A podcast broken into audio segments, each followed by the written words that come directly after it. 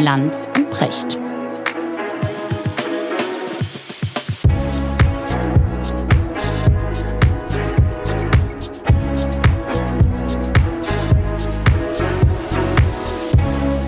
Schönen guten Morgen, Richard. Guten Morgen, Markus. Na, wo erreiche ich dich? Genau. Ich, äh, ich war gerade dabei, dir die Frage zu stellen, äh, aber ich weiß, warum du es umdrehst. Ich, Natürlich. Ähm, du denkst, ich äh, bin noch in der Ukraine, ich bin zurück. Ja? Ah, okay. Wir sind zurück. Wir sind seit, seit äh, jetzt zwei Tagen zurück.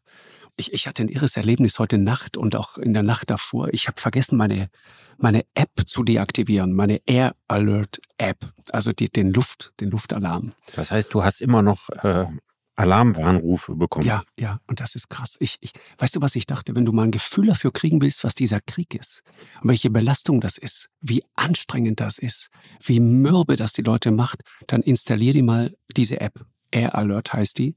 Äh, und schalt mal bestimmte Gebiete ein. Mach mal, aktivier mal Odessa, Großraum Odessa, aktivier mal den Oblast äh, Mikolajew, aktivier mal den Oblast Cherson und so weiter, alles, was es da so gibt.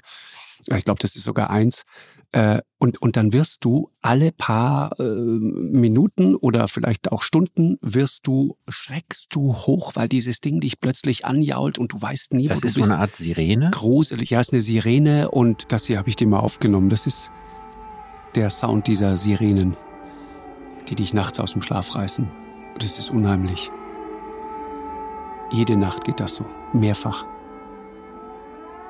Und dann sagt dir so eine Stimme, äh, proceed to the nearest shelter, ja, also geh in den nächsten Luftkeller und so weiter. Und dann geht's eigentlich darum, die, wir hatten auch immer so eine Vorstellung, ne, wenn man Luftalarm hört, direkt rein irgendwo in den Bunker, verschwindest irgendwo in der Erde oder in irgendeinem Keller und so weiter. Aber darum geht's eigentlich gar nicht, sondern es geht darum, einen sicheren Raum zu finden. Und sicher ist klar definiert. Sicher bedeutet, versuch mindestens zwei Wände zwischen dich und die Außenwelt zu bringen. Ich frage mich, ja, ich meine, zwei Wände. auch, Deswegen kann, liegen ja, Leute häufig auf dem Korridor zum Beispiel. Ja, also wir haben viel Zeit auf Korridoren verbracht, im Korridor einfach ich geschlafen. meine, das Land kann ja auch nicht komplett mit äh, Luftschutzbunkern Genau. ausgestattet sein, oder? Genau, genau. Genau so ist es. Und dann hast du zum Beispiel in unserem Hotel jetzt da in Mikolaev war es so, die, die, die erste Etage komplett zugenagelt, das Erdgeschoss komplett zugenagelt, ja, also einfach alles und dann, dann bist du, ich, ich bin am ersten Morgen gar nicht wach geworden, weil, weil es nicht hell wurde. Bis ich dann irgendwann gerafft habe, ach so, mein ganzes Zimmer ist ja vernagelt, ja, ist einfach zu. Einfach zu mit irgendeinem Sperrholz und so weiter, einfach um zu vermeiden, dass im Zweifel Glas splittert, irgendwas reindonnert, dich schwer verletzt und so weiter. Es muss da nicht mal die Bombe oder die Rakete selber sein, sondern es sind diese, diese Schrapnells, ne, vor denen die wahnsinnige Angst haben. Das sind dann irgendwelche Splitter, das kann ein Metallteil der Bombe sein, das kann ein Metallteil, aber auch eines Pflasterstein, ein, ein Teil eines Pflastersteins Irgendwas, sein. was die Bombe in die, in die Luft gewirbelt genau, hat. ne? genau. Mhm. Und dann geht das mit einer unfassbaren Geschwindigkeit und im Zweifel auch durch deinen Kopf oder deinen Körper. Habt ihr denn, habt ihr denn in unmittelbarster Nähe Detonationen erlebt? Ja, haben, haben wir erlebt, ja. Also wa- was man versteht, das ist interessant. Also ähm, es ist je nachdem, wo man ist. Also wenn du jetzt gerade nach Cherson zum Beispiel reingehst, wir sind dann dort immer nicht mehr rein, sind vier Kilometer vor der Stadt geblieben, weil äh, genau in der Zeit, in der wir da waren, die Stadt massiv äh, unter Feuer lag. Und der, der, der, der Codesatz dafür war immer, es ist gerade sehr laut in, in Cherson. Und als wir dann da rausfuhren, es war, gab vorher noch so eine Begebenheit, wir haben Frauen interviewt, Soldatinnen interviewt. Und das, das, ähm, äh, auch das gehört zu den, zu den Dingen dieses Krieges, die ich bis dato zumindest nicht verstanden hatte, wie viele Frauen auch in diesem Krieg ihren Dienst machen. Dann, und dann steht da eine Frau mit, mit lackierten Fingernägeln und einer Kalaschnikow in der Hand, ja, in, Mhm. in, in, in camouflagefarbener Uniform und so weiter. Und dann ist es natürlich extrem interessant zu fragen, was hast du denn vorher gemacht? Und dann war sie Supermarktleiterin oder hatte ein Nagelstudio oder solche Dinge, Mhm. daher auch dann diese Fingernägel zum Beispiel. Und dann darfst du die zweite Frage am besten nicht stellen, aber natürlich muss man sie eigentlich stellen. Äh, Hast du Kinder? Wo sind diese Kinder? Wie groß ist die Sorge um diese Kinder? Dann die ganz harte Frage, wo ist eigentlich gerade dein Mann? Und die Antwort ist immer, der ist gerade an der Front. Und wir machen uns wahnsinnige Sorgen und so weiter. Und dann kam einer der Verantwortlichen mit in diesem Interview, kam dann an und sagte, pass auf, wir müssen jetzt hier weg. Die wurden ganz unruhig. Und ich sagte, warum? Was ist hier los?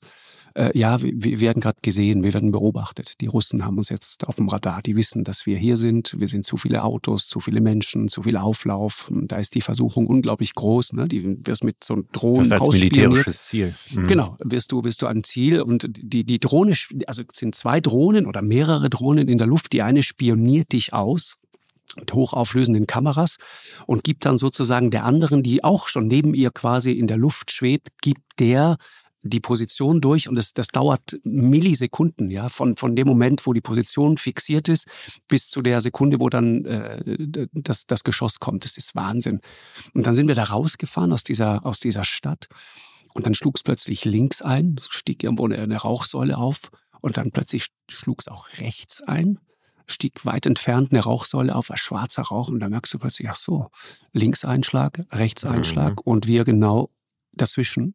Mhm. Und das äh, ist der Moment, wo du dann merkst, okay, es stimmt, was mir schon ganz zu Beginn ein, ein junger Mann in der Westukraine, die aus äh, unserer Sicht eigentlich ziemlich sicheres Gebiet ist, sagte, es gibt keinen sicheren Ort in der Ukraine. Es mhm. gibt keinen. Fühle ich nirgendwo wirklich sicher. Und deswegen ist dieser, dieser Air Alert, dieser Luftalarm das macht was mit dir. Dein, dein Herz geht hoch auf eine, weißt du, du bist im Tiefschlaf und dann bom, bom, bom, bom, bom, kommt dieses Ding. Und irgendwann wird dann Entwarnung gegeben. Das dauert manchmal 20 Minuten, manchmal 40 Minuten, manchmal eine Stunde, manchmal zwei. Dann erfährst du, Drohnen steigen gerade auf über dem, über dem Schwarzen Meer. Meistens diese ekelhaften Schahets von den Mullahs aus, aus, aus Teheran. Ja. Mhm. Genau. Und, oder, oder es ist irgendein ein, eine dieser, dieser fiesen gelenkten Raketen oder Bomben unterwegs und so weiter. Und dann kommt am Ende immer, das ist auch äh, irre, kommt dann, kommt dann, wenn, wenn der Alarm vorbei ist, kommt eine Stimme, so eine tiefe Hollywood-Stimme und sagt, May the Force be with you. Ja. Möge die Macht mit dir sein. Äh, Obi-Wan Kenobi, Star Wars, ja. Äh, das ist so sehr professionell gemacht. Und das, ich fand es erst, dachte, was ist das für ein Schrott? Und irgendwie fand ich es dann schön, dass dieser Mann, den ich nicht kenne und der ähm, mir nicht näher bekannt ist, ja mir dann immer so tröstend diese Worte zurief und sagte, Junge, es ist alles wieder gut. es ist man, man hält sich dann an so kleinen Dingen plötzlich fest, völlig, völlig bescheuert. Mhm. Aber es ist wichtig. Aber das ist, ähm, ja, das, das war so, also wir haben uns ja in Kiew gesprochen, Richard, und dann der Weg da noch mal tiefer rein, also dieses, vergleichsweise normale Leben in Kiew zu sehen. Da sind ja gerade die Außenminister da. Die Leute fragen immer, wie, wie kommt man da rein? Mhm. Da gibt's Autobahnen, die sind erstaunlich äh, gut in Schuss. Viele, viele Straßen. Also ich habe in Moldau zum Beispiel schlechtere Straßen zum Teil erlebt. Zum Beispiel die Reihe nach Gagausien ist die deutlich schlechtere Straße als die große, lange Straße nach Kiew rein. Und dann kommst du immer weiter Richtung Osten, Richtung Süden. Wir sind mit dem Nachtzug dann da, es geht tief in die Nacht rein, mit dem Zug dann darüber. Und dann merkst du plötzlich, wie alles anders wird. Dann kommst du da in, in Mikolajew an, fährst dann durch so eine Straße, komplett dunkel, keine Straßenlaterne, die leuchtet ab einer bestimmten Uhrzeit. Ich habe einen Mann gesehen, auch fotografiert, der führte seinen Hund mit, mit seinem iPhone, der Taschenlampe vom iPhone an, äh, Gassi, Front ungefähr 40 Kilometer entfernt. Und da wird die dann schon anders. Da merkst du plötzlich, okay, alles klar, hier, mhm. hier sind wir jetzt in Reichweite und hier gibt es wirklich keinen sicheren Ort mehr. Mhm. Wie ist das in, in Odessa selber? Also in Kiew hast du beschrieben, wenn jetzt der Luftalarm nicht wäre, sagen wir mal, wenn du einfach nur so von nichts was wüsstest und genau. würdest einfach einen Tag dort verbringen, dann würdest du nicht wissen, dass Krieg ist, ne, obwohl Krieg ist. Richtig. Wie ist das in Odessa? In Odessa ist es in gewisser Weise ähnlich, aber Odessa ist natürlich wahnsinnig exponiert, weil Odessa liegt direkt am Schwarzen Meer. Mhm. Das heißt, die russischen Schiffe sind nicht weit weg, 100 Kilometer, 200 Kilometer weit weg und sehr, sehr schnell zu erreichen durch diese äh, Raketen, teilweise Macht 3, ja, oder bis zu Macht 3, also dreimal Das heißt also, wenn, wenn, wenn so eine Rakete schnell. abgefeuert ist, die ist wahnsinnig Keine schnell. Keine Vorwarnzeit, genau. Mhm. Es geht irre mhm. schnell. Es geht so schnell, dass du kaum eine Chance hast. Und die Hauptbombardements gelten, so weiß ich das aus den Nachrichten weiß, meistens dem Hafen. Hafen, genau, da kommst du auch nicht so richtig ran. Wir haben, ich habe dieses Hotel gesehen, das sie gerade letzte Woche äh, getroffen haben. Das ist ein, ein ganzer Turm einfach da ragt. Weißt du, wie so ein, wie so ein, wie so ein, wie so ein kaputter, verfaulter Zahn ragt das dann so einfach in den Himmel. Das, das sieht irre aus. Und die, die, die, die, weißt du, das ist vorbei und kaputt und zerstört in einer Millisekunde. Das haben aber Menschen vorher wahrscheinlich zwei Jahre lang aufgebaut. Und es bauen wieder jetzt Menschen zwei Jahre lang auf. Ja, ich frage mich immer, steht da überhaupt noch was? Da steht also was, wie groß ja. muss, muss mhm. ein Hafen sein, ne? der, der ständig unter Dauerbeschuss steht? Mhm. Und äh, mit Mörderraketen da beschossen wird, Ja. dass dieser Hafen offensichtlich doch irgendwie noch als Hafen funktioniert. Ja, es wird ja, es wird ja immer wieder, die versuchen ja viel, jetzt auch gerade wieder, das ist Teil dieses zynischen Spiels, wirklich Infrastruktur zu zerstören. Ja, jetzt geht's auf den Winter zu und wie zufällig zerstört man jetzt Energieversorgung, Heizwerke und so weiter. Ja, die Leute sollen frieren, die sollen es kalt haben, die sollen es ungemütlich Mhm. haben. Es, da geht's ganz viel um psychologische Kriegsführung. Klar. Die, die Botschaft ist immer, fühlt euch nicht sicher und wenn ihr dennoch es schafft, irgendwie zu überleben, wir werden es euch so ungemütlich wie möglich machen. Aber es ist doch die Das die gleiche Botschaft. Strategie, die die Alliierten gegen Deutschland im Zweiten Weltkrieg Mhm. gemacht haben, als Genau. man gesagt hat, wir brechen die Moral der Wehrmachtstruppen dadurch, dass wir die deutschen Städte bombardieren. Ne? Und äh, Genau. wie jeder weiß, ist diese Strategie nicht aufgegangen. Richtig, die ging noch nie auf. Ne? Es ist also nicht so gewesen, als ob dann daraufhin die deutsche Bevölkerung irgendwie gegen die Nazis rebelliert hätte Richtig. oder, oder Hitler in den Rücken gefallen wäre oder so, sondern im Gegenteil. Ne? Es ist eher so das Zusammenhaltsgefühl und diese Entschlossenheit und dieses erbitterte, wir müssen durchhalten und so weiter. Das stand ja viel mehr im Vordergrund als jetzt ein Zweifel Genau, an, an diesem Krieg. ist richtig. Und deswegen frage ich mich, warum die Russen eine Strategie verfolgen, die da schon über Jahre hinweg Genau. im Zweiten Weltkrieg überhaupt nicht funktioniert ja, hat. genau. Die, die die Nazis auch so erfolglos in England praktiziert haben, ne? Gibt, Als- gibt, als- gibt, gibt ja, tolle ja, Bücher darüber, ne? Genau, also angefangen haben ja bei diesen, diesen Bombardements tatsächlich die Nazis, als man Coventry bombardiert Ja, genau, hat. Ne? Man wollte Beispiel. der Zivilbevölkerung möglichst größte Angst machen, damit die Engländer aufgeben. So, Genau. und umgekehrt wollten die, die Engländer mit ihren Bombardements, die Amerikaner und Bombardements auch die Moral der Deutschen brechen. Richtig. Und äh, tatsächlich ist der, der Krieg in Stalingrad verloren worden, aber er ist nicht verloren worden äh, durch die Bombardements der Alliierten an der Heimatfront. Genau, und das wiederholt sich da an dem Punkt, das, das fand ich so erstaunlich, also mit welcher Trotzigkeit, ja, die Leute versuchen sozusagen weiterhin Normalität zu leben, bis zu dem Punkt, du kannst dir nicht vorstellen, wie viele abgeschleppte Autos, wie viele abgeschleppte Karren ich in Kiew gesehen habe. Sehe ich in Hamburg äh, Also dafür ist ganze noch Woche Zeit. nicht. Nee, das wird gemacht. Tickets schreiben, Karren abschleppen. Wer schrottig parkt, wird abgeschleppt. Und du denkst, warte mal, Freunde, ihr, ihr habt doch hier gerade ein ganz anderes Thema, ihr seid doch Ja. im Krieg. Nee, wichtig, um Normalität zu haben und zu leben. Und das ist auch Teil dieser Trotzigkeit, mit, mit der die da rangehen. Das, das fand ich ganz, ganz erstaunlich. Ja, Autos abschleppen und Tickets schreiben mitten im Die Krieg. öffentliche Äh, Ordnung zu wahren. Richtig, richtig. Es Mhm. muss für die Menschen sich einigermaßen normal anfühlen. Und ich fühlte mich so erinnert an diesen Bericht. Ich weiß noch, ich habe es mir so hängen geblieben, ein Satz von einem englischen Händler, als, als die richtig, also äh, der, der, der, der östliche Teil von, von London, als die so richtig unter Beschuss waren der Nazis. Und die Leute haben trotzig ihre Geschäfte weiter aufgemacht. Und ein Händler, der gerade frisch getroffen von so einer Bombe, die halbe Hütte weg, weggeflogen, der dann äh, ein Schild draußen dran äh, hängt an, an seinen Laden und sagt, heute besonders weit geöffnet. Ja, Mhm. einfach weitermacht. Heute besonders weit geöffnet. Mhm. Und das ist diese Trotzigkeit, die du auch in der Ukraine hast. Wir waren in, in ähm, wo war das denn? In Odessa. Äh, da, du musst wissen, ungefähr 30 Prozent, so schätzt man, der russischen Raketen sind Blindgänger. Das heißt, auch wenn du, äh, du, du überlegst dir ja, was könnte getroffen werden. Du hörst, okay, die Mhm. gehen auf Infrastruktur, die gehen auf Mhm. Hafen, die gehen auf bestimmte Hotels oder so, versuch große Menschenansammlungen zu vermeiden, all diese Dinge. Aber wenn 30 Prozent Blindgänger sind, dann weißt du schlicht nicht. Genau. Und es gibt da diese eine Rakete, die, die direkt in ein Wohnhaus reinballert, nachts um eins. Und wir haben zufällig einen Mann da getroffen, der kam mit seiner kleinen Tochter da um die Ecke. Der erzählte von dieser Nacht. Der sagt, ich kam gerade aus, äh, aus Odessa nach Hause. Der war auf Geschäftsreise. Und er sagt, und ich, überall lagen Teile von Menschen. Mhm. Beine, Arme, Köpfe, Körper lag da Mhm. einfach rum in diesem rauchenden Haus. Da starben, ich glaube, 20 Leute, die da drin geschlafen hatten. Und ein Teil dieses Hauses steht noch. Und ich gehe rein in dieses Haus und fotografiere unten im Keller dies, dies, dieses Trümmerfeld. Und plötzlich höre ich von oben Schritte. Dog, Dog, Dog. Langsam und denke, okay, langsame Schritte, es muss ein alter Mensch sein. Und warte ganz gespannt, wer da jetzt auftaucht. Und wenig später erscheint vor mir eine sehr, sehr alte Frau, über 80 Jahre alt, auf dem Weg zum Einkaufen. Und sagt auf die Frage, ob sie da war in der Nacht. Ja, klar war sie da. Und warum sie dort lebt, äh, wo soll ich denn sonst hingehen? Mhm. Das war irre. Das war ein so surrealer Moment. Und das sind diese Dinge, die, diese Kleinigkeiten, aber die dich dann irgendwann verstehen lassen, was dieser Krieg eigentlich wirklich ist. Ich nochmal, ne, ich habe das ja letztes Mal schon gesagt, ich will mich überhaupt nicht jetzt als großer Ukraine-Experte aufspielen. Mhm. Ich, für uns ging es nur darum, ein Gefühl dafür zu kriegen, was dieser Krieg mit einer Gesellschaft macht. Mhm. Und ist, ist das eigentlich der erste Krieg oder der erste Kriegsschauplatz, das erste Kriegsgeschehen? Ich meine, du hast ja, bist ja viel gereist, du hast viel fotografiert. Ja.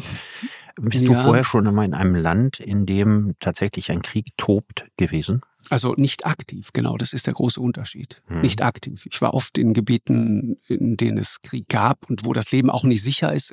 Ich habe im Kopf auch viele Parallelen zum Beispiel zu Israel gesehen. Es gibt ja ganze Generationen von, von Israelis, die zum Beispiel auch gerade meine Generation, ne? wenn man, äh, gibt ja, wenn du dich erinnerst, gab die Diskussionen dieser, dieser Grenzmauern, dieser harten Mauern, die aufgebaut worden sind, in Bethlehem zum Beispiel, wo, dann teilweise so, so absurde Mauern einfach komplett quer durch die Stadt gehen. Und wir als Deutsche sind natürlich bei Mauern immer besonders sensibel und sagen, wie, wie grausam und unmenschlich ist das wo du teilweise Familien getrennt hast. Ja, ich, ich erinnere mich an einen Ort, da ist auch das, ähm, das Hotel von, von, von Banksy ja, dem, dem Graffiti-Star, mhm. dem großen Graffiti-Künstler, der hat ein Hotel direkt an dieser Mauer und da gibt es ein Haus, das ist von drei Seiten von dieser Mauer eingekeilt in Bethlehem. Und äh, auf der anderen Seite der Mauer lebten Bekannte und Verwandte von der Familie, die ich diesseits der Mauer gesprochen habe. Und die sagten, du, früher waren wir in 30 Sekunden bei unseren Freunden und jetzt brauchen wir drei Stunden und mehrere Checkpoints und so weiter, um dahin zu kommen. Und wie, wie, wie unmenschlich und grausam ist das eigentlich? Wenn du dann auf der anderen Seite bist, redest du mit Israelis, zum Beispiel meiner Generation, die aufgewachsen sind, immer wenn sie als Kinder, als Schüler zu einer Bushaltestelle gelaufen sind, mit dem mulmigen Gefühl, was passiert hier als nächstes? Mhm. Geht wieder eine Bombe hoch an dieser Bushaltestelle, explodiert sie im Bus, werde ich diese Busfahrt, diese triviale Busfahrt, werde ich die überleben, schlicht und ergreifend. Und seitdem es diese Mauer da gibt, hat das signifikant abgenommen. Der hat natürlich eine völlig andere Perspektive auf diese Mauer als ein junger Palästinenser, der auf der anderen Seite sitzt und sagt, sag mal, wo soll ich denn hin und wo ist denn eine Perspektive für mein eigenes Leben? Ne? Und so, und, und so entfremdet sich das immer weiter und man kennt sich immer nicht mehr. Und es wird einfach nur noch traurig. Und, mhm. und, und, und das ist das, wo ich das Gefühl habe, dass das könnte auch in der Ukraine passieren. Wir haben eine, eine, wenn du da mal reingehst, ne, die Männer zum Beispiel, die aus diesem Krieg zurückkommen, wie sehr die sich verändern. Äh, ich habe mich ja mit einem Schriftsteller gesprochen, der ist jetzt zuständig für Kriegsgefangenenaustausch. Ja, ich meine, es war ein Kollege von dir. Mhm. Sagt, was hast du vor dem Krieg gemacht? Er sagt, ja, ich war Schriftsteller, der, der, tolle Bücher gemacht und so weiter.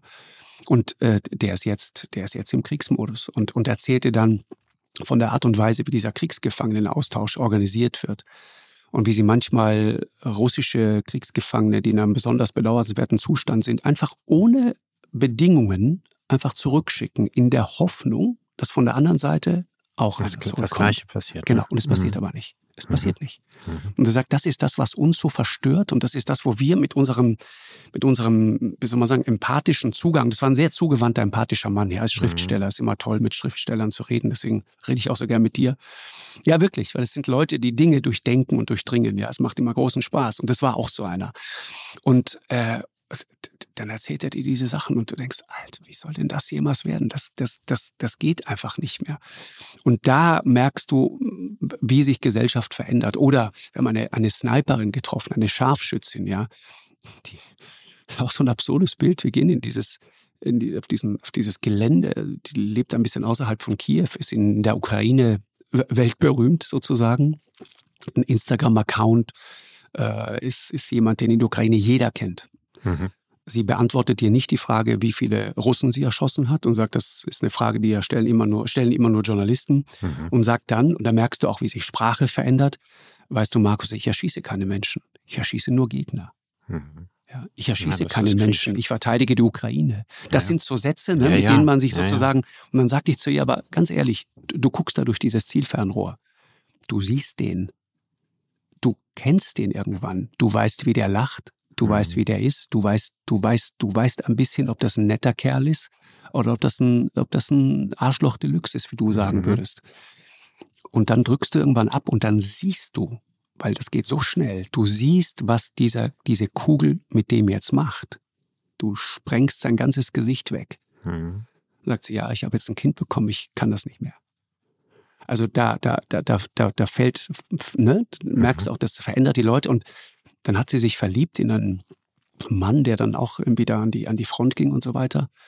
Und dann kommt der zurück und vermöbelt die nach allen Regeln der Kunst. Häusliche Gewalt, riesiges Thema. Ja, das Unter dem, war auch nach ne, dem Zweiten Weltkrieg. Diese Verrohung mhm. der Gesellschaft. Absolut. Das, ne, Absolut. Dem, dem waren wir so auf der Spur und das war natürlich, natürlich, das war beklemmend, das zu sehen, weil du weißt, das ist ein Thema, das löst du nicht jetzt einfach, indem du sagst, okay, jetzt Waffenstillstand und mal Ruhe. Dann Nein, ist das, das bleibt, über, das bleibt über Jahrzehnte. Genau, ja. genau, genau. Ja. Du wolltest gerade sagen, Zweiter Weltkrieg, Richard. Naja, es ist ja eine, eine große Parallele. Ne? Also wie, ja. viele, wie viele Männer sind äh, als Seelenkrüppel aus dem Zweiten Weltkrieg zurückgekommen, Richtig. konnten nicht darüber sprechen. Genau. Wollten meistens auch nicht darüber sprechen. Genau. Sie gehörten noch einer Generation an, die ohnehin nicht über Gefühle geredet hat damals. Genau. Dann äh, konnten sie nicht davon ausgehen, dass die Leute, die hier geblieben sind, irgendein Verständnis dafür hatten. Sie hatten Dinge gesehen oder auch Dinge getan, wo sie sich in ihren Künsten, Träumen nicht hatten vorstellen können, dass sie das tun konnten. Genau. Natürlich aus der Logik heraus, die in einem Krieg herrscht, dass der andere kein Mensch ist, sondern ein Gegner. Ein Gegner und ich ein Gegner, aber das Land. ist ja in dem Moment. Das ist ja in dem Moment. Aber ist er das noch fünf Jahre später? Genau. Wenn du darüber nachdenkst und dann noch vielleicht dessen Lachen vor Augen hast oder wie auch immer als Scharfschütze oder was es auch immer ist. Das heißt also nur in der Kriegssituation, das geht ja auch gar nicht anders. Ja, wird der Gegner zum Gegner entmenschlicht. Ja, und wird entmenschlicht, genau. Ja, aber, aber, mhm. aber im das Grunde ist der psychologische irgendwann, Trick, ne, irgendwann kommt ja, kommt, kommt die Menschlichkeit ja, ja wieder, wenn die Kriegssituation weg ist. Also wenn dieser Rahmen, der die Menschen entmenschlicht, wenn der weg ist, dann werden sie auch irgendwann wieder zu Menschen. Genau. Und dann bist du der Mensch, der Menschen getötet hat und nicht Gegner und damit fertig zu werden. Es gibt Leute, die werden damit fertig. Ich weiß nicht, ob sie die besseren Charaktere sind und diejenigen, die zerbrechen innerlich daran. Und ich meine, wir gar nicht drüber nachdenken, all die, die Kriegstraumatisierten, nicht nur die körperlich Kriegsversehrten, sondern die ganzen seelisch Kriegsversehrten des Zweiten Weltkrieges. Ja, die Kinder, die Kinder vor allen Dingen, ne, das habe ich da auch nochmal verstanden. Ne, die haben alle Kinder. Also es ist, du, du sprichst mit diesen Frauen, du sprichst mit diesen Männern, du stellst die Frage, bist du verheiratet? Ja, klar, hast du Familie? Ja, klar, hast du Kinder? Ja, klar. Wie gehen die damit um? Und äh, die, die Geschichte, die du hörst, ist immer wieder die gleiche. Ne? Dann kracht's irgendwo laut, dann fangen die Kinder hysterisch an zu schreien, weil sie wissen, mhm. was das bedeutet. So schwerst traumatisierte Kinder. Und das, das, äh, das verändert natürlich dieses, dieses unbeschwerte Aufwachsen, das jedes Kind haben sollte. Ja, das, natürlich. das gibt's dann einfach nicht mehr. Ja, um nachher ein glücklicher Mensch zu werden, ne? ein sozialer Mensch und alles, was dazugehört. Ich hatte, ich hatte, Richard, übrigens erinnerst du dich an deine letzte Frage? Du hast, du hast mir einen Auftrag mitgegeben. Erinnerst du dich daran? Du hast mir gesagt, frag einen Bauern ja. in der Südostukraine, was er über diesen Krieg denkt. Ja, ich, ich, ich, ich dachte einfach, dass man mit den Menschen redet, ja, auf deren, Gelände, auf deren. Gelände der Krieg ausgetragen wird. Richtig, ja. genau. Habe ich getroffen. Okay. In der, in der Nähe, also zwischen Herson und Mikolajew waren wir in, in so einem Dorf. Und davon muss ich dir kurz erzählen. Das war, du fährst von dieser Hauptstraße weg. Du siehst links so ein komisches Fahrzeug, das ganz viel Staub aufwirbelt. Und denkst, was ist denn das für ein, für ein Ding? Und da merkst du immer, da sitzt gar keiner drin. Das ist wie so ein, wie so ein, wie so ein großer Mähdrescher sozusagen, ja. Und dann siehst du so einen Bus irgendwo stehen. Und da drin sitzt der Typ, der den steuert. Das ist ein Roboter, der entmint. Weil in diesem Gebiet, das ist das vermieteste Gebiet, das es auf der Welt im Moment gibt. Mhm. Es gibt kein Gebiet auf diesem Planeten, das so derart vermint ist wie genau das. Minen in allen denkbaren Formen. Ich glaube 38, 39, 40 verschiedene Typen. Gibt's dann so, haben wir schon mal drüber gesprochen, ne? Gibt's dann so diese, diese, diese Panzerminen, dann gibt's die Minen, auf die du, die du drauf trittst, dann springt die erstmal ein Stück hoch, damit die dann so auf, auf in der Mitte deines Körpers ungefähr ist, ja, so auf der Gürtel, Gürtelhöhe quasi. Und dann explodiert das Ding erst mhm. richtig um dich maximal kaputt zu machen. Das ist die simple Idee davon. Äh, dann gibt es Minen, die aussehen wie so, so bunte Bonbons quasi. Kinder fassen die an, so kleine Dinger, die, die regnen so runter, einfach kommen was so und die fassen die an und dann geht das Ding hoch, schwer verletzt, kann es auch verbluten natürlich, ja, Krankenhäuser, die dann weit weg sind. Das ist so zynisch und gar, gar nicht drüber nachdenken, was sind das für Menschen, ja? ja also die Ingenieure, die, sowas, die sowas konstruieren. Ja. Und wir wissen, das wird ja nicht nur in Russland hergestellt, ja? Also solches Mördergerät wird überall auf der Welt hergestellt. Richtig. Ja, und dann überlegt man sich, wie man das Töten noch weiter perfektionieren und noch grässlicheren Schaden anrichten kann Richtig. und so weiter. Wie tust es du dem noch mehr weh. Das ist unglaublich, genau. unglaublich. Der ist ganz hart. Und die, die waren genau auf dieser Frontlinie. Da tobte der Krieg. Da bricht der Krieg aus und die sind mittendrin. Und es gibt in diesem Dorf, das ist ein ziemlich großes Dorf, ich, ich, ich schilder, mit, schilder dir mal, wie wir da reingefahren sind. Du fährst da rein, es war schon später Nachmittag. Die Sonne stand tief, es war so ein heißer Nachmittag und es wehte so ein heißer Wind über diese steppenartige Landschaft. Und du fährst da rein und du siehst diese sinkende Sonne und du siehst dieses Dorf und du siehst diese Felder dahinter und es ist etwas, was Schönes. Es würde dir gefallen. Mhm. Jemand, der Natur liebt, der mag das. Der mhm. sagt, wir kommen jetzt hier auf, ne, auf, raus aufs Land. Das ist wunderbar hier. Hier wäre man gerne. Und dann dieser Moment, wenn du plötzlich merkst, ach so, nee, warte mal, äh, das ist ja alles ganz, ganz anders. Du siehst kein einziges Haus, das nicht in irgendeiner Form entweder ganz zerstört oder teils zerstört wurde. Dann fällt dir plötzlich auf, gibt ja ja kaum Menschen. Es gibt ja auch keinen Laden. Dann fährst du an einer Schule vorbei, komplett zerstört. Du siehst diesen Spielplatz, wo, wo noch so ein paar Gerippe irgendwie rumstehen. Eine Schule ohne Dach, einfach weggesprengt. Dann fährst du weiter, dann siehst du irgendwann so einen, so einen Hund, der einfach deinem Gegenlicht irgendwie auftaucht. Dann siehst du plötzlich ein paar Schafe, ein paar Ziegen. Und du merkst dann, nee, das sind ja doch Menschen. Es ist wie in einem amerikanischen Kriegsfilm. Äh, äh, Oder wie so einem Endzeitfilm. Ne? Absolut. Ja, ja. Es ist Endzeit. Mad, dieses, Mad Max-Szenario. Ja, ja. Mhm. Und dieses, dieses Gruseln, das kommt, dieser, dieser Schock, wenn du plötzlich merkst, alles das, was du da vermutet hast, ist alles falsch. Das ist eine, eine Illusion. Das, was du dachtest, das da ist, ist da nicht, sondern das ist Tod, das ist Verderben, das ist wirklich Ende. Mhm. Und dann kommst du da rein und wir waren verabredet mit einem äh, jungen Bauern, Vitali, der uns da mal erzählt hat, und ich habe ihm auch gesagt, ich soll dich von einem Freund aus Deutschland namens Richard fragen, wie du diesen Krieg siehst. Und er sagte, Markus, wie soll ich denn diesen Krieg sehen? Ich meine, da kommen Menschen, die, die zerschießen mir einfach mein Haus. Und dann hat er mal geschildert, wie das passiert ist. Die haben sich verkrochen, er und seine Familie, achtjähriger, damals siebenjähriger Junge, seine Eltern, seine Frau, er noch ein paar Freunde und Verwandte in einem Loch in der Erde im Kartoffelkeller. Du musst dir vorstellen, wir reden über Februar 22. Also der Beginn des Krieges. Der Beginn des Krieges, die ersten Wochen. In diesem Keller haben die wochenlang ausgeharrt. Dann sage ich, wie habt ihr ihn da geheizt? Ein feuchtes, kaltes Erdloch. Und er sagt, ja, ich habe mir vom Trecker eine Batterie ausgebaut und dann von meinem alten Auto habe ich da irgendwie eine Heizung und daraus haben wir uns irgendwie was gebastelt. So. Einfach, also komplett. Mhm. Und das war ein Mann, der hatte einen BMW. Auf den war er wahnsinnig stolz. Das war, ein, das war kein armer Bauer, sondern es war ein vergleichsweise wohlhabender, sehr arbeitsamer, fleißiger Mann. Und er sagt, dann komme ich dann raus und dann sehe ich, wie dieser russische Panzer auf uns zurollt. Und plötzlich dreht er dieses Geschützrohr und zielt genau auf mein Haus. Und dann drückt der Typ, der drin sitzt, einfach ab und es macht Kavum und dieses ganze weg. Haus ist ein Trümmerhaufen. Dann zerstören sie seine landwirtschaftlichen Maschinen, die er teils vorher gerade neu gekauft hatte, Klammer auf, auf Kredit, noch gar nicht abgezahlt, die waren kein einziges Mal im Einsatz, sind jetzt schon kaputt. Mhm. So. Und dann hocken die da vor den Trümmern ihrer Existenz. Und die erste Frage ist, warum, warum haut ihr nicht ab? Er sagt, du, ja, wir haben versucht abzuhauen und so weiter, sind dann irgendwann auch abgehauen, wurden beschossen, während sie da rausfahren mit ihrem Kind. Dann kommt er wieder zurück und, und, und irgendwas zu retten. Dann geht er vor meinen Augen in dieses Trümmerfeld rein und holt sich eine Hose raus und sagt, ach, die habe ich schon länger vermisst. Das ist eine meiner Lieblingshosen. Ja, zusammen in dieser Bruchbude drin. Einfach nur noch, nur noch ein Trümmerfeld. Und dann sage ich, wo sind denn deine Tiere? Ne, weil Bauer zu sein bedeutet ja auch unabhängig zu sein. Das ist ja die Idee von Bauer sein. Und der ist komplett zurückgeworfen auf alles. Der hat keine Tiere mehr. Sagt, ich habe meine Kühe verendet irgendwo, dann im Umfeld gesehen. Auf mein Feld kann ich nicht mehr raus, weil da liegen überall Minen. Wenn ich äh, irgendwie entmine, mache ich das selber, irgendwie ganz primitiv, Krass. zieht er dann in irgendwelchen Seilen, dann geht das Boah. Ding in die Luft. Ja, ja, es ist irre.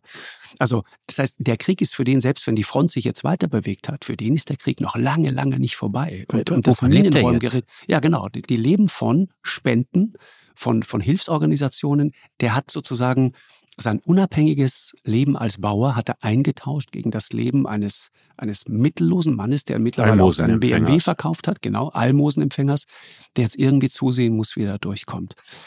Und aber, ich habe ihm, aber ich sag mal, der kann gesagt, das ja auch gar nicht wieder aufbauen. Ich meine, der Krieg ist ja nicht doch, vorbei. Das macht er. Das macht er. Und der ja, sagt, aber es könnte ja sein, dass die, genau, die, die, die, das Richard, genau. Kann in einem halben ja, Jahr oder in ja, einem Jahr kann das wieder zum Schauplatz von das. Kriegshandlungen werden. Genau das. Das ist genau der Punkt. Du, du baust es auf und du weißt gar nicht, ob sich das überhaupt lohnt. Und dann kommt er wieder mit einem einzigen Schuss, zerstört er dir ja. wieder dein Zuhause und deine ja. Existenz. Genau das. Ja, ja, ist irre. Und der sagt, sag mal, seid ihr nicht müde davon? Müsste man denen nicht irgendwie ein Angebot machen? Müsste man nicht irgendwie sagen, komm, jetzt nehmt die, nehmt die Krim und nehmt noch ein, ein paar Teile vom Donbass und so weiter. Und dann frieren wir das zumindest ein und dann hört dieses sinnlose Sterben zumindest mal für eine Weile auf und so weiter. Der sagt, nein, wenn wir das machen, dann kommen die wieder. Die, die bauen sich wieder auf. Das haben die ja schon mehrfach gemacht. Ja. Und diese Haltung, das war sehr interessant. Jetzt könntest du sagen, das ist anekdotisch. Du erzählst mir hier etwas, das hast du so erlebt. Ich habe während dieser ganzen Reise und immer noch anekdotisch, gebe ich gerne zu, aber ich habe viele, viele Leute gesprochen, ganz zufällig auf der Straße einfach angesprochen. Und diese Haltung war immer glasklar. Ich habe einen einzigen alten Mann getroffen, der sagte, ah, ich habe mal mit den Russen, ich war da in der Armee und so weiter. Und der Zelensky ist schon auch und die Amerikaner, dann kam dieser Anti-Amerikanismus wieder durch. Aber ansonsten muss ich dir sagen, äh, eine sehr klare Haltung, die, die wissen, da ist ihnen ein Krieg aufgezwängt worden. Und wenn sie so weiterleben wollen, wie sie leben, die haben alle diese Berichte im Hinterkopf. Die kennen es aus eigenem Erleben zum Teil. Die wissen, wie brutal die Russen foltern in jedem Keller. Die wissen, zu welcher Gewalt die jederzeit bereit sind. Und die wollen so nicht leben. Hm. Und wenn es Aber das die, die wichtigste kostet, Botschaft, die ja die daraus hervorgeht, ist, dass ja wie auch immer dieser fürchterliche Krieg zu Ende geht, am Ende ein Frieden stehen muss. Das richtig, der, ja. der, der, genau das, wofür, wovor Vitali sich ja zu Recht fürchtet. Ja, das ist äh, der, der, der Anfang des nächsten Krieges. Richtig. Der das grundsätzlich verhindert. Und das ist ja, das ist ja im Grunde genommen die große Aufgabe, vor der man steht und die wir ja heute immer damit beantworten, dass wir sagen, ja, das geht natürlich nur, wenn die Ukraine den Krieg gewinnt. Mhm. Da wir aber gleichzeitig offensichtlich einsehen müssen, dass das so ohne weiteres nicht passieren wird, sind wir ja in dieser Sackgasse, aus der wir gegenwärtig nicht rauskommen. Richtig, genau. Und äh, deswegen finde ich auch interessant, ich meine, all die, die Friedensvorschläge, die äh, gemacht wurden von Seiten etwa Südafrikas oder des Vatikan oder wie auch immer, die versuchen ja irgendwie so einen provisorischen Zustand erstmal zu machen, damit die Luft rausgeht aus dem Krieg. Ne?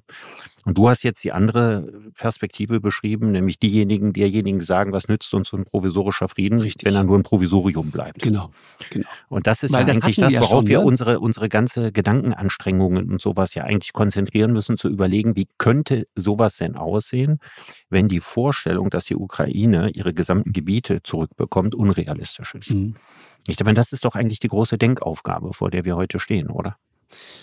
Ja, ich habe ich hab mit, mit, mit vielen Leuten auch darüber gesprochen, wie das eigentlich in diesen besetzten Gebieten so gesehen wird, ne? weil da schreitet eine unglaubliche Russifizierung voran. Da wird alles getilgt, was in irgendeiner Form ukrainisch ist.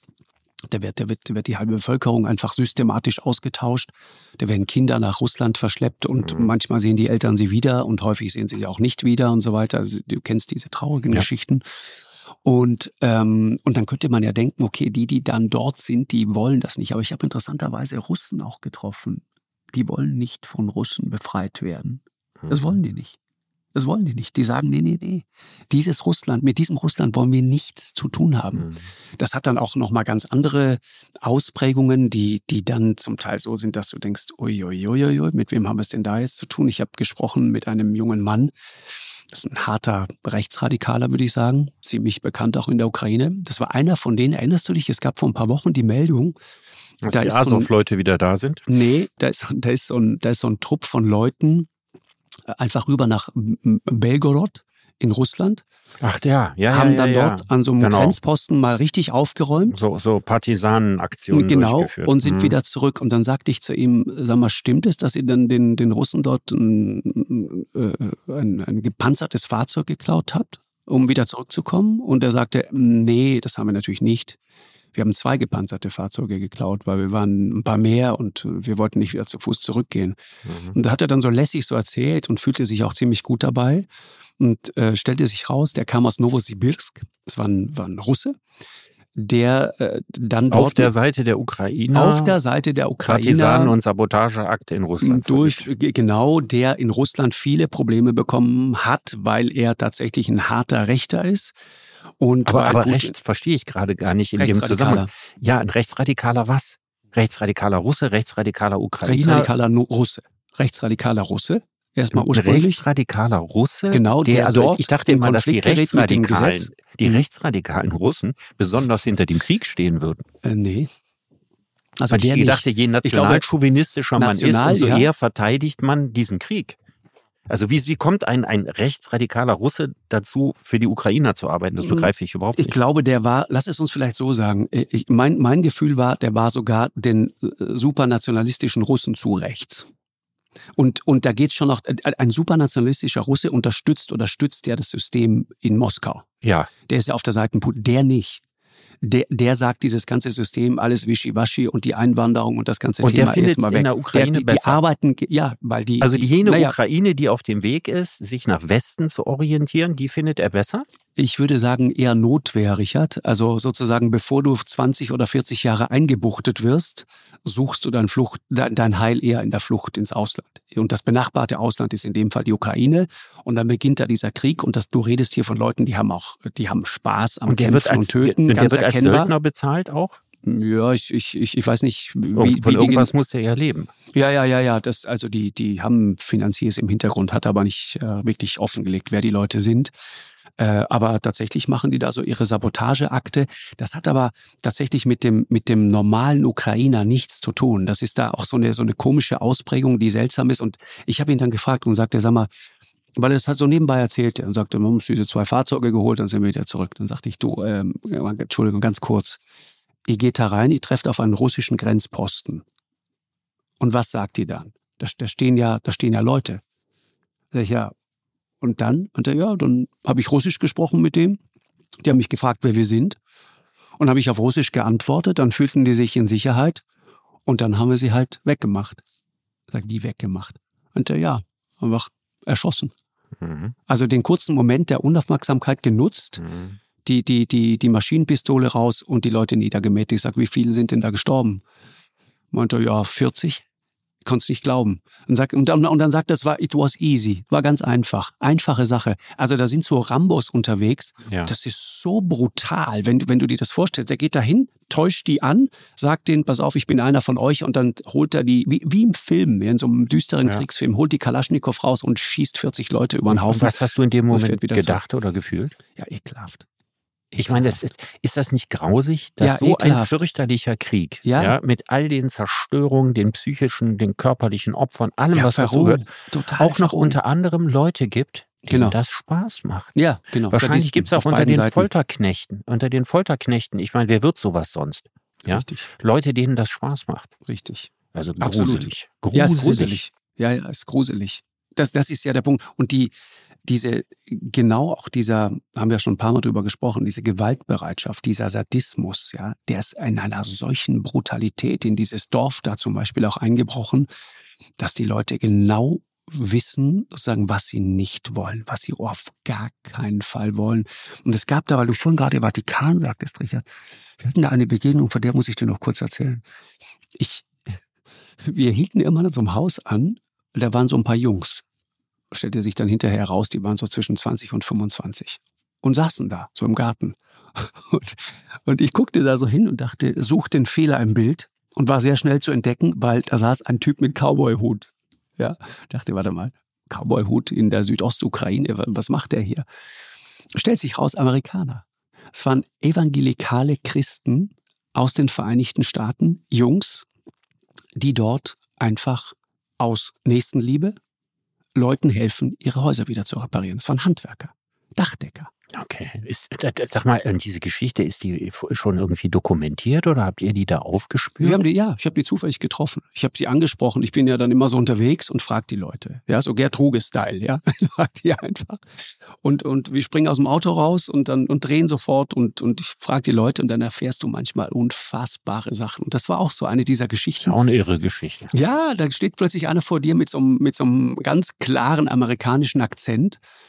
Und, und der hat ukrainische Wurzeln, also gibt es natürlich einen Hintergrund. Teil seiner Familie, Misha heißt er, äh, ist, ist, ähm, ist in, in, der, in der Ukraine. Aber die anderen Jungs waren Amerikaner, Freunde von ihm, die, die kamen da. Und mich hat das so bewegt, wie diese jungen Leute, äh, wirklich nette Jungs, die waren abends dann, äh, haben sie uns eingeladen zum Volleyball spielen. Wir hatten keine Zeit dafür leider. Äh, aber ich hätte es so gerne gemacht. Die Jungs leben in einem Haus dort, das war krass, Richard. Da standen wir und ich sag zu dem, sag mal, was ist denn das eigentlich für ein Haus? Was weißt du denn über die Leute, die hier gelebt haben? Sagt er, ja, da war eine Familie mit einem kleinen Kind und es hatte kurz vor dem Krieg Geburtstag und wenn du dich jetzt umdrehst, siehst du in dem Kinderzimmer hängen noch die zerplatzten Luftballons mhm. von diesem Kindergeburtstag und die hingen dann da in diesem zerstörten Haus. Das, das hat mich so angefasst. Weißt du, wir haben selber Kinder, wir wissen, was das bedeutet. Und die haben sie einfach alle verjagt und einfach alle vertrieben und die nutzen das jetzt dort, haben sich so eine kleine Küche eingerichtet, leben auf dem Boden, leben ganz, ganz primitiv. Aber es war ein wunderschöner, harmonischer, weil empathischer Moment, der plötzlich sozusagen so hart kontrastierte mit dieser, mit dieser destruktiven, total destruktiven, ja. dieser Zerstörungswut rund um ja. dich herum. Und auf der anderen Seite plötzlich diese Jungs da, die einfach sagen, weißt du, wir haben keine große politische Message, wir, wir haben auch keinen großen Plan. Wir wollen wir einfach, einfach helfen. Das, wir werden helfen, genau. Ja. Wir, wir helfen den Leuten, äh, ihre Dächer wieder aufzubauen. Und die freuen sich darüber. Und dann sagte ich zu ihm, du, wer war denn hier während dieses Krieges? Dann meinte er, ja, da ein alter Mann, der war die ganze Zeit hier. Der ist der Nachbar da hinten. Haben wir leider nicht angetroffen, weil er war nicht da. Und er sagte, der hat überlebt, weil er eine Kuh hatte. Und diese Kuh ähm, war sozusagen seine Überlebensgarantie. Die Russen wollten Milch und er hat diese Kuh gemolken und im Austausch gegen die Milch haben sie ihn am Leben gelassen und ihm so ein paar Konservenbüchsen gegeben. So hat er durchgehalten da. Mhm. Das war so krass. Während der, der andere Bauer, hier Vitali, der, dem haben sie alles weggebombt, die Kühe alle tot. Der einzige, der zurückgekommen ist nach Wochen, war der Hofhund. Der war da auch, den sieht man auch in dieser Reportage, so ein schwarzer, schöner, knuddeliger Hund, der die ganze Zeit irgendwie so, so rumschmusen wollte, der irgendwie dann Bedürfnis nach Nähe hatte. Und du siehst, wie dieser Krieg sogar bis, bis zu den Tieren hin einfach mit allem was macht. Das lässt mhm. einfach nichts unberührt. Das ist hart. Mhm. Und dass er, wie man an diesen Geschichten sieht, ja äh, einerseits das Schlimmste aus vielen Menschen hervorholt. Und das Beste. Aber in anderen Situationen, genau. wenn es wirklich hart auf hart kommt, das Beste. Genau.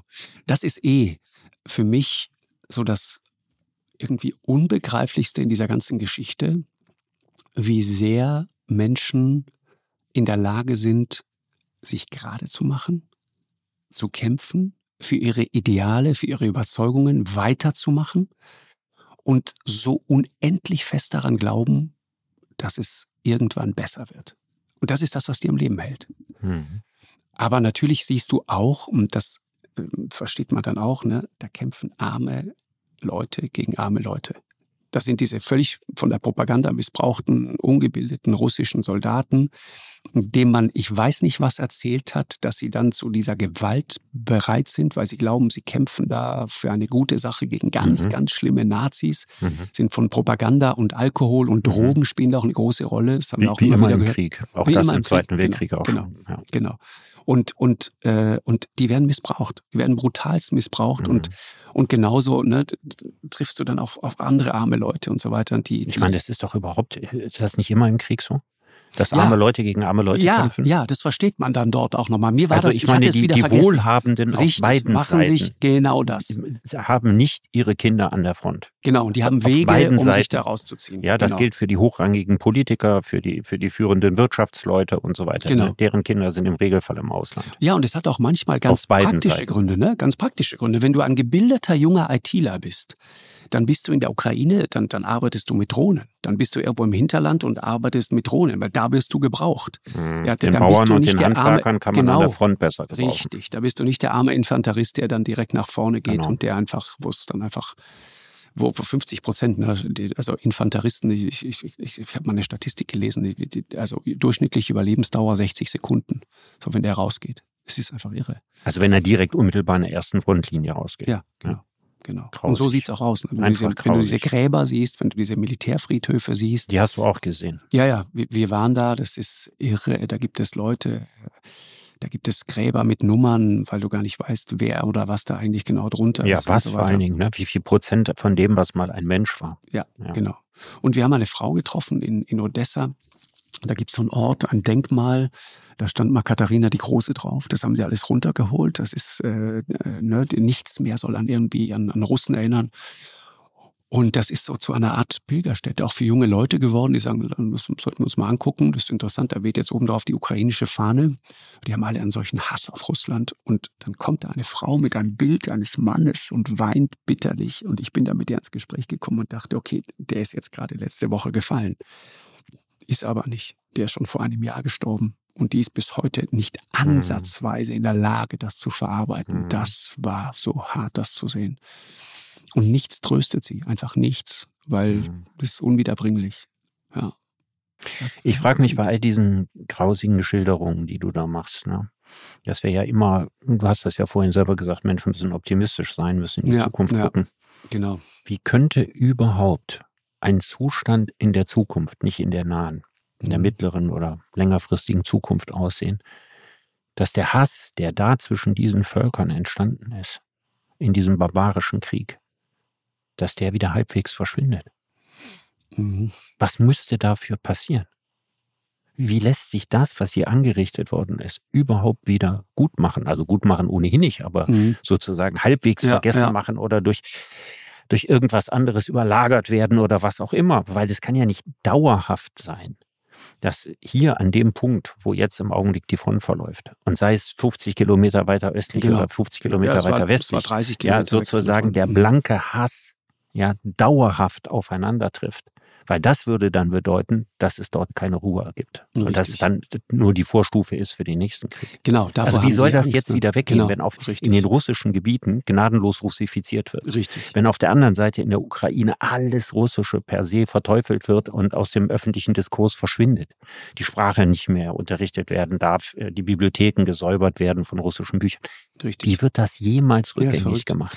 Ja, äh, ja, ich, ich will, weil die Frage gar nicht beantworten, weil ich es nicht kann. Äh, du ist ja auch nur eine rhetorische Frage. Du hast völlig recht, Richard. Ich, was, was so, was ich auch nicht wusste, ist Moderatoren, berühmte Sänger in der Ukraine, Fernsehleute und so weiter, die haben häufig Russisch gesprochen im, im, in ihrer Arbeit im Alltag. Ja, das war so 50-50. Russland mhm. war, war, war da und Russisch war eine Realität und äh, Kinder wurden teils auf russische Schulen geschickt und so weiter. Das heißt, man verliert da jetzt auch sozusagen einen, einen, einen Teil von Kultur. Ne? Das, ist, mhm. das ist auch das, was damit Geschichte. einhergeht. Eine eigene, ja. richtig. Äh, und ich als, als, als Südtiroler tatsächlich kann ich das wirklich sagen. Ja, also die, nach dem, nach, also speziell unter Mussolini, Südtirol sollte italienisiert werden. Mhm. Und das haben die auch gemacht. Also ich, ich habe da ganz viele Parallelen immer so im Hinterkopf. Ne? Wenn ich das sehe, denke ich immer, boah, ist die Geschichte meiner Eltern, die Geschichte meiner Großeltern, die hier stattfindet. Wir hatten sie in kleiner, die haben sie in unendlich viel größer, aber es ist nichts anderes. Und, und wenn ich mir überlege, was die Südtiroler gemacht haben, um diese deutsche Kultur, diese Tiroler Kultur nicht äh, vergessen zu lassen. Äh, ne, da, da rührst du an Punkte der Identität, ja, du nimmst an den Menschen die Sprache und es ist vorbei, dann bist du jemand anderer. Und ich habe das damals beim... Es sind Nationen, die sich anmaßen, den Menschen vorzuschreiben, was ihre gefühlte Identität ist. Ja, auf beiden es, Seiten. Ja, und es, jeder, jeder, es gibt ja viele Leute, die uns zuhören, die selber mal länger auch im Ausland waren und so weiter. Ich weiß noch, als ich damals, und jetzt mal ohne Scherz gemeint, beim Militär war, ja, in, in, in, Süd, in Süditalien. Nach einem halben Jahr habe ich angefangen, wirklich Italienisch zu träumen und dann habe ich mich dabei ertappt, wie ich ganz anders gestikuliert habe plötzlich und so weiter. Das heißt, ich war jemand anderer. Mhm. Ja, das ist, ich habe das alles adaptiert. Das war auch alles schön. Ja, ich mochte das alles und so weiter. Und es hat mich bereichert. Kannst du heute noch in deinen Talkshows nutzen. ja, genau. Die italienische Körpersprache. ja. Und wenn es, wenn es dir aber von außen aufgezwängt wird, ja, das geht natürlich nicht. Und dagegen wehren sich Menschen. Ja, das ist, äh, weil es um die Frage geht, wer bist du eigentlich? Und das ist einer der Punkte, von denen ich manchmal denke, das haben wir noch gar nicht in seiner Vollständigkeit erfasst. Und diesbezüglich sehr interessant hat er abschließend in Odessa am Strand da, da ging das ganz normale Strandleben weiter am, am vergangenen Sonntag mit, mit, mit, Samstag war es, mit unserem Producer, mit Juri, ein Gespräch und sagte Juri, erzähl mal, worum geht's denn da wirklich? Weil es geht an so einem Krieg, äh, wir reden immer über Identität und Nationalstolz und die große russische Nation. Worum geht es denn da wirklich? Und sagt, es geht um Kohle. Also Kohle im übertragenen und Kohle im buchstäblichen Sinne. Ja, wertvolle Bodenschätze. Es geht um, um Eisen. Es geht um alles Mögliche. Ja, der, der Donbass äh, war wert, also ist wertvoll. Ja, ja, genau. Ist alles mhm. wert. Es geht um Geld und um nichts anderes. Und er sagt, diese naja, es geht auch um Macht- und Einflussbereiche und es geht um genau. geostrategische Sachen ja, und es geht um die Frage, Meer wo stehen, du, wer kontrolliert das und wo stehen Atomraketen genau und wer das. verteidigt sich wo. Diese ganzen Dinge spielen natürlich auch eine große Rolle. Genau. Und von wegen, ich bin, ich bin provoziert worden von der NATO und tralala, diese ganze, diese ganze Propagandanummer da, sondern es geht um ganz handfeste, konkrete Interessen. Und dann, und dann hat er mir erzählt, wie sie damals 2014, da sagte Janukowitsch, ja, der war im Amt, äh, Putin-freundlich, und er sagte, die wollten das machen, was sie mit Belarus gemacht haben. Die wollten aus der Ukraine so ein Mini-Russland machen. Und als, und da gab es mehrere Schritte. Er sagt, da wurden, wurden Gesetze erlassen, erstmal die sozusagen die russische Sprache vor allen Dingen, ja, Bücher, Kultur und so weiter massiv befördert haben. Und wir wurden sehr misstrauisch, als wir gemerkt haben, das passiert aber nicht im gleichen Maße mit unserer ukrainischen Kultur, mit der mhm. ukrainischen Sprache. Also wir merkten, wir, wir sollen da so langsam, langsam kulturell erstmal übernommen werden. Da wurden die misstrauisch. Und er sagt, und dann fing diese harte russische Propaganda an. Da wurden wir noch misstrauischer. Und gekippt ist es, als Janukowitsch Janukowitsch in, in Vilnius, glaube ich, war es, dann sagt, pass auf, wir, die EU wollen wir nicht, wir richten uns in, in Richtung Russland aus. Aber ja? da, ich habe das ja fast anders in Erinnerung. Also ich habe äh, in er Erinnerung, das, dass nur, dieser gleiche Tag Viktor, Viktor Janukowitsch ja. damals dieses EU-Assoziierungsabkommen abschließen wollte. Also ein Annäherungsabkommen an die Europäische Union, was den Russen übel aufgestoßen ist. Weil Janukowitsch, soweit ich das gesehen habe, die Strategie verfolgt hat, ich muss mit beiden Seiten gut klarkommen. Also das, das war eigentlich seine Orientierung. Nach dem Motto, ich will das Geld aus Europa, ja, ja, und ich will aber nicht den Unmut der Russen. Genau. Genau. Das war eigentlich Janukowitschs Strategie. Also er war äh, keine Marionette wie äh, Lukaschenko in Weißrussland, sondern eigentlich jemand, der auch einen eigenständigen Weg für die Ukraine gehen wollte, aber ohne die Gefahr eines Krieges mit Russland zu riskieren, um sich gleichzeitig alle Vorteile von der EU zu verschaffen. So habe ich seine Politik ja, immer verstanden. Die, genau, die Ukrainer haben das anders verstanden und er sagte, das war der Moment, in dem dann diese jungen Leute plötzlich auf dem Maidan standen. Das war der Moment, in dem sie sich dann haben verprügeln lassen von dieser, von dieser, von diesen äh, Polizisten und Soldaten und so weiter. Und das war der Moment, in dem das alles plötzlich kippte. Und dann kommt der Einmarsch, ja, dann kommt der Donbass und so weiter und dann, mhm. dann geht das alles richtig los. Und das war halt so, ne, da versteht man plötzlich, wo das alles so seine Wurzeln hat. Und es ist wahnsinnig schwer, das aufzulösen. Mhm. Eigentlich gar nicht. Aber äh, wir sind uns trotzdem einig, dass es äh, irgendwann aufgelöst werden muss. Ja, und dass der Weg zu einer Auflösung nicht über irgendeine schnelle Lösung führt, sondern über irgendein hybrides Zwischenstadium, was wahrscheinlich ziemlich lange anhält. Das Weil stimmt. ich meine, bei dem, was du erzählt hast, ja, nach all den Verbrechen, ja, die ja, da verübt worden sind und dem Hass, dem Hass, der sich da aufgeschaukelt hat, ja, und dem Leid, das dort angerichtet ist, kann es natürlich jetzt nicht irgendeinen Frieden geben, wo man sagt, wir, wir gehen zurück auf los. Das ist ja völlig klar. Das stimmt. Na, sondern das Ganze wird vermutlich, also anders kann ich es mir gar nicht vorstellen, über irgendein ziemlich langes Provisorium äh, gehen, ja. über das eine Menge Gras wachsen muss bis überhaupt vernünftige Annäherungsgespräche irgendwie wieder stattfinden können. Ja, das, das ist Und wahr, ich hoffe ja. einfach im Interesse sowohl der Länder wie auch im Interesse der Welt, ja, Europas und so weiter, dass da nicht auf Dauer, ja, ein, ein, dieser Keil und diese Brandlinie, die da entstanden ist, in Zement gegossen wird und wir in eine neue Phase des Kalten Krieges kommen, weil ich eben der ganz, ganz festen Überzeugung bin, die können wir uns im 21. Jahrhundert nicht mehr leisten. Nee, es ist, es ist wirklich wahr. Weißt du, was mir Hoffnung macht, ist tatsächlich die, die Mentalität der Leute. Ich hab, wir haben ja 2018 in Russland äh, längere Zeit gedreht und wir haben jetzt in der Ukraine gedreht.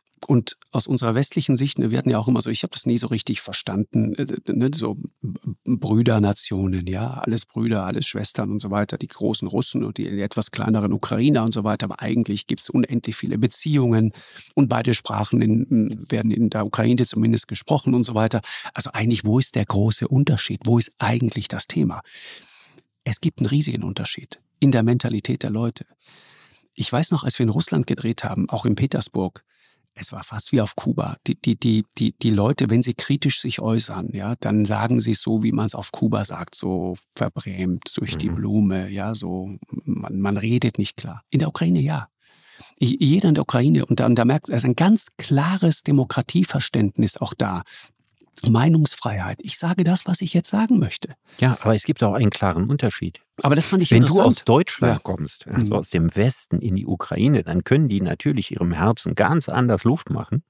Ja, und Dinge sagen, hätten wenn die sagen, wie sehr sie sozusagen, das weiß ich nicht. Das ist wahrscheinlich schon eine ganze Ecke riskanter, das in St. Petersburg zu sagen, als in Kiew. Aber ich will nur sagen, aber in Kiew hat das für die Leute ganz offensichtlich und auch im Rest der Ukraine, so haben wir es erlebt, hat das, die haben, niemand hat Angst davor. Du merkst ja sofort, welches gesellschaftliche Klima da herrscht. Also das kriegst du ganz schnell mit. Das Mhm. kriegst du in jedem dieser Länder mit. Das kriegst du auf Kuba mit, das kriegst du in Russland mit, das, das, und das kriegst du natürlich auch damit.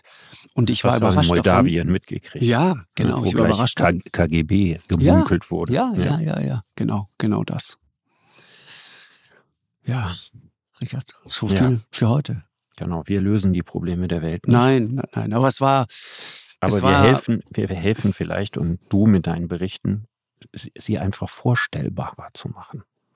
Ne? ja, das sie ist einfach, auch der sie Job, einfach ne? quasi aus der rauszulösen, aus dem technischen Blick, den man darauf hat. Dieser technische Blick, der, wo es um Grenzen geht, äh, wo es um militärisches Vorrücken um einen Kilometer vor und wieder Genau. zurück, wo es um Waffensysteme geht. Das sind ja alles die Dinge, die auch sehr weitgehend unsere Talkshows beherrschen. Richtig, richtig. Und hinter alledem verschwindet meistens das, worum es hier tatsächlich geht. Es geht nicht um Land, es geht nicht um Grenzen ja, und nicht um Waffensysteme, sondern es geht um die Menschen. Das, das ist genau der entscheidende Punkt. Und ein Gedanke noch, es ist so unendlich schön, Richard, wenn du von diesem fiesen Alarm geweckt wirst und nach einer kurzen Sekunde der, der Orientierungslosigkeit merkst, ah nee, warte mal, ich bin doch zu Hause, ich bin in meinem Bett, kann einfach weiter schlafen, ist alles gut. Das tut so unendlich gut. Das sei dir Und- von Herzen gegönnt. Ja, ich will nur sagen, also geht gar nicht um mich, aber das über so einen langen Zeitraum nicht zu haben, wenn, Mhm. wenn deine kleine Welt kein sicherer Ort mehr ist, Mhm. das ist ein Albtraum. Und ich, das ist auch völlig in Ordnung, dass wir das als selbstverständlich nehmen, aber ab und zu mal kann man mal drüber nachdenken. Mhm. Richard, danke dir. In diesem Sinne, ja, Markus, ich danke dir. Ja, und äh, auf dass du in der nächsten Nacht gut schläfst. Ja, genau. Danke dir sehr, Richard. Bis bald. Tschüss. Ciao, ciao. Eine Produktion von M hoch 2 und Podstars bei OMR im Auftrag des ZDF.